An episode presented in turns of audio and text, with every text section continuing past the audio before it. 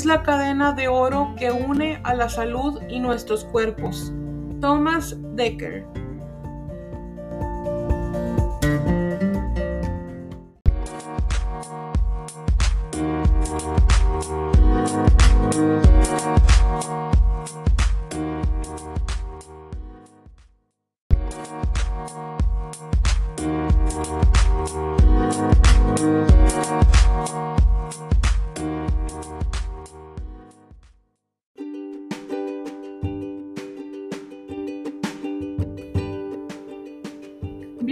Con la reina, el podcast de Adriana. Hola, ¿cómo están? ¿Cómo les ha ido? Espero que hayan iniciado súper bien este mes de septiembre, el mes patrio para los que somos mexicanos, para los que son mexicanos este, y que celebran con mucha emoción el mes de septiembre.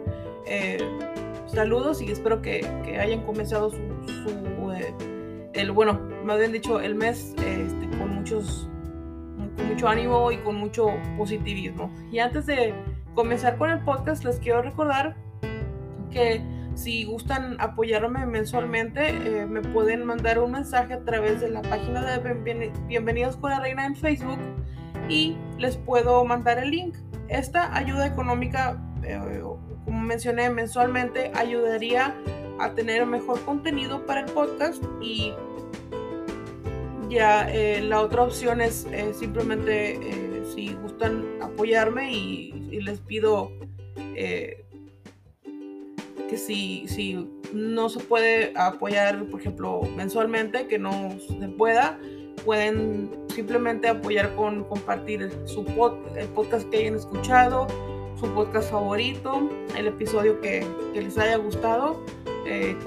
pueden compartirlo con quienes ustedes quieran básicamente es para toda la familia, pues yo ya saben que trato de, de eh, simplemente compartir consejos y opiniones mías este, y lo, se lo pueden compartir a quienes ustedes quieran. Esa es otra opción, compartir los episodios todos los que ustedes quieran, las veces que ustedes quieran, compartan. Así hay más, puede haber más personas que, o hay personas que a lo mejor necesitan algún consejo que yo tenga o que estén pasando lo mismo que yo y si lo escuchan obviamente pues voy a ayudar a alguien más, ¿verdad? Así que ahora sí vamos a empezar a hablar sobre, la, sobre el tema del, del día de hoy que es sobre la importancia del sueño en nuestra salud y probablemente mm, yo ya haya tocado este tema eh, sobre el sueño o sobre dormir bien, em, pero yo opino pienso que dos cosas. Uno, que es bueno recordarlo y segundo es que lo, lo que les voy a compartir está reforzado con información para las personas que tenemos síndrome de ovario poliquístico. Eh, eh, hay una, hay varios eh, tips o información que no les había compartido anteriormente. Claro que sí, tú no lo tienes, si no tienes SOP, de todos modos lo quiero compartir por si alguien de ustedes conoce a alguien que tenga el SOP, o sea, el síndrome de ovario poliquístico, se lo puede compartir, le, le puedes compartir este podcast o simplemente es para tu información y eh, es simplemente para que es, es simplemente informativo también. Lo puedes tomar de esas dos maneras. Así que a continuación les voy a compartir lo que recibí de la nutrióloga Yunuen Flores que es la que les he estado contando en estos últimos, últimos podcasts o estos últimos episodios. Eh, así que, eh, así que tome nota. Hoy en día es posible que tu sueño se vea afectado debido a todas las actividades de la vida moderna, como trabajo, escuela, familia, casa, reuniones, más trabajo, etcétera. Todas nos ha pasado, a todos nos ha pasado. Sin embargo, ¿sabías que dormir es el único momento en que tu cuerpo puede reparar tus receptores de insulina, tus glándulas adrenales, que son las del estrés, tu sistema inmunitario, el que te protege de las enfermedades? No dormir bien puede desencadenar situaciones dañinas para tu cuerpo como resistencia a la insulina, que en las personas que tenemos, las mujeres que tenemos SOP, es nuestro peor enemigo. También te hace que quieras comer alimentos dulces y altos en carbohidratos. Aumenta la inflamación y aumenta las hormonas del estrés, justo lo que no queremos. En números, la privación del sueño reduce la sensibilidad a la insulina en un 30%. Aumenta la inflamación en, un 500, en unos 500%. Aumenta el cortisol, que es la hormona del estrés, durante las siguientes 48 horas. Todo esto es justo lo que no deseamos en síndrome de ovario poliquístico. Por eso debemos considerar nuestro momento de dormir literal como un momento sagrado. ¿Cuántas horas debemos de dormir? Duerme al menos 7 a 8 horas diarias. Hay quienes necesitan una siesta en el día de 30 minutos. Si es tu caso, está bien, adelante. Y a continuación aquí compartió la, la nutrióloga los secretos para lograr un sueño reparador y que se vea reflejado en tu salud.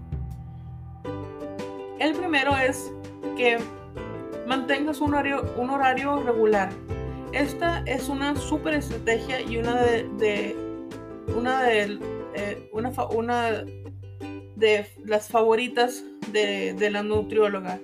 Dice, trata de irte a dormir y levantarte aproximadamente a la misma hora todos los días. Incluso fines de semana y días de descanso. Bueno, habrá sus excepciones. Esto le permitirá a tu cuerpo llevar una rutina saludable y te sentirás excelente. El segundo secreto es que evites el café después del mediodía. Si te gusta disfrutar de una rica taza de café, trata de hacerlo por las mañanas y evitarlo por las tardes, ya que el café es un estimulante del sistema nervioso. Ahora bien, si eres de las personas que son ultra sensibles a la cafeína, entonces mejor evítalo o toma descafeinado. Tercero, usa tu cama solo para dormir. Olvídate de hacer la tarea, contestar emails y, trabajar con tu laptop sobre tu cama. Usa tu cama solo para dormir. De esta manera tu cuerpo y tu cerebro se acostumbrarán y te será más fácil conciliar el sueño una vez que estés en tu camita. Cuarto, evita las pantallas dos horas antes de dormir.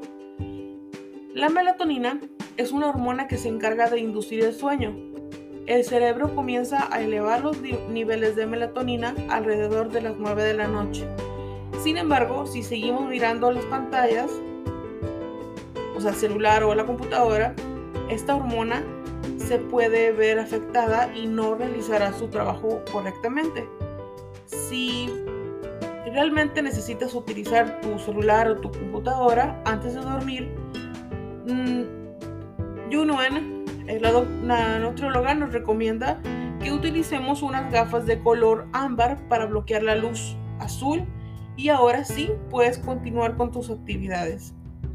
También nos recomienda que en nuestro cuarto, cuando nos estemos preparando para dormir, utilicemos un foco de bajo voltaje con luz amarilla, naranja o roja, ya que estos no nos afectarán la melatonina. Duerme en la oscuridad. Este es el quinto secreto. Dormir en la oscuridad. Cuando ya estés en tu cama, trata de que tu habitación esté lo más oscuro posible. Incluso pequeñas cantidades de luz pueden llegar a bloquear la melatonina. Si tu cuarto no es suficientemente oscuro, entonces nos recomienda que compremos un antifaz para dormir, tipo los que dan en los aviones. Los de algodón son los más cómodos, ayuda muchísimo. El ruido también puede afectar la calidad del sueño. Si hay mucho ruido a tu alrededor, prueba, usar tapones para los oídos. El sexto eh, secreto, ten una libreta y una pluma cerca de tu cama. A veces cuando ya estamos a punto de dormir, se nos, viene, se nos vienen a la cabeza ideas o cosas pendientes que debemos hacer al día siguiente o que se nos ocurre hacer para que eso no nos quite el sueño. Sácalo de tu cabeza y anótalo en la, libreta. Ya no tienes que preocuparte. O sea, que no te vas a preocupar que se te vaya a olvidar y ahora sí, a dormir. Y por último, eh, deja tu celular afuera de tu cuarto durante la noche. Este tip a mí me ha servido a, bueno, esto yo apenas lo voy a intentar, pero este tip le ha ayudado también mucho a la nutrióloga. Em, dice que le ha servido mucho debido a dos cosas. En la noche ella está con la tentación de querer revisar el teléfono para ver Facebook, WhatsApp o Google y así ella se duerme más rápido teniendo el celular lejos y cuando suena su despertador en la mañana, el hecho de que su teléfono no está en su cuarto, o sea, está en, por ejemplo, en la cocina, hace que ella se tenga que levantar a apagar la alarma y así ella no se queda diciendo un ratito más, entonces eh, te tienes que parar a fuerza a apagar la alarma. Así que ella dice que funciona muy bien hay que probarlo y yo lo voy a tratar de hacer también. Espero que les haya gustado estos secretos que les acabo de compartir, que les haya gustado y que lo implementen porque la verdad es muy muy importante tener dormir bien y como dice ella tener un ritual del sueño unas dos horas como hice unas dos horas antes, poner el teléfono en otro cuarto, dejarlo cargando y este, dormirnos sin luz. Y a lo mejor ahí le puedo agregar yo al, a los secretos o a lo mejor otro tip que yo pienso que puede ayudar. Y lo que vi en otra en otra en lo que es este por ejemplo cómo hacer que nos tranquilicemos, ¿verdad? Cuando ya estamos acostados.